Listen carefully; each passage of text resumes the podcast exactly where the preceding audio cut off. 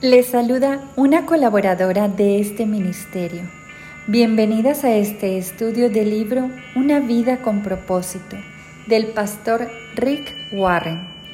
Nos encontramos en la segunda semana de este estudio de 40 días sobre nuestro propósito aquí en la tierra.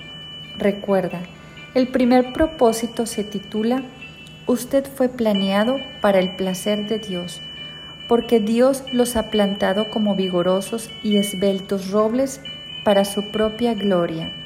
Isaías 61:3 Ayer miércoles conocimos que el corazón de la adoración es entregarse a Dios y la verdadera adoración ocurre cuando usted se da completamente a Dios. Hoy te invito a que reflexionemos sobre la restauración de nuestra amistad con Dios.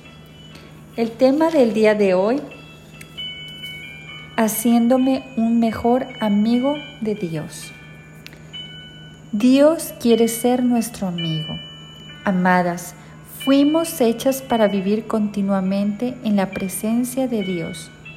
En la Biblia podemos leer que en el Antiguo Testamento, en el libro de Génesis, Adán y Eva gozaban de una relación ideal con Dios, pero que debido a la desobediencia esa relación se rompió y se perdió. Pero cuando Cristo vino, esa situación cambió.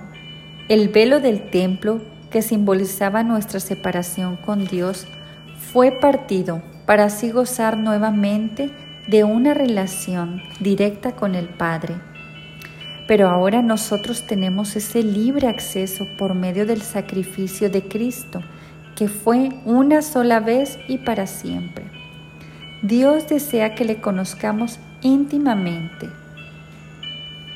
Nos hacemos amigos de Dios a través de una conversación constante, de una relación íntima, la cual lleva todos los días de nuestra vida, no solamente asistir una sola vez a la iglesia por semana.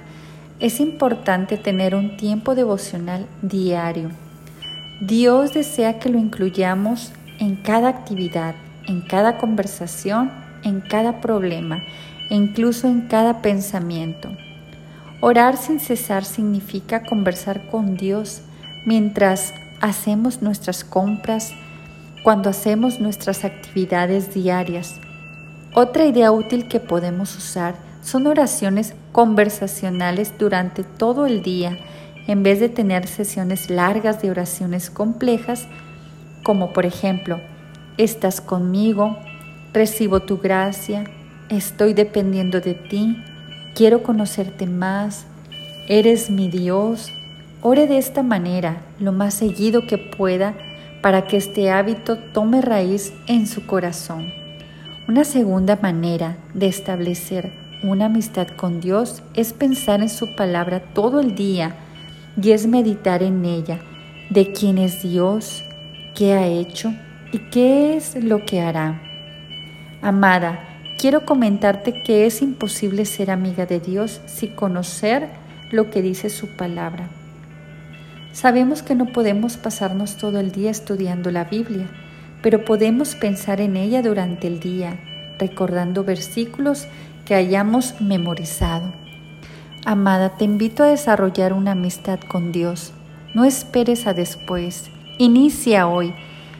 Esa es nuestra conversación constante y meditación, y meditación continua en su palabra. Gracias por acompañarnos el día de hoy en este estudio. Esperamos nos acompañes el día de mañana para el siguiente estudio. Bendiciones.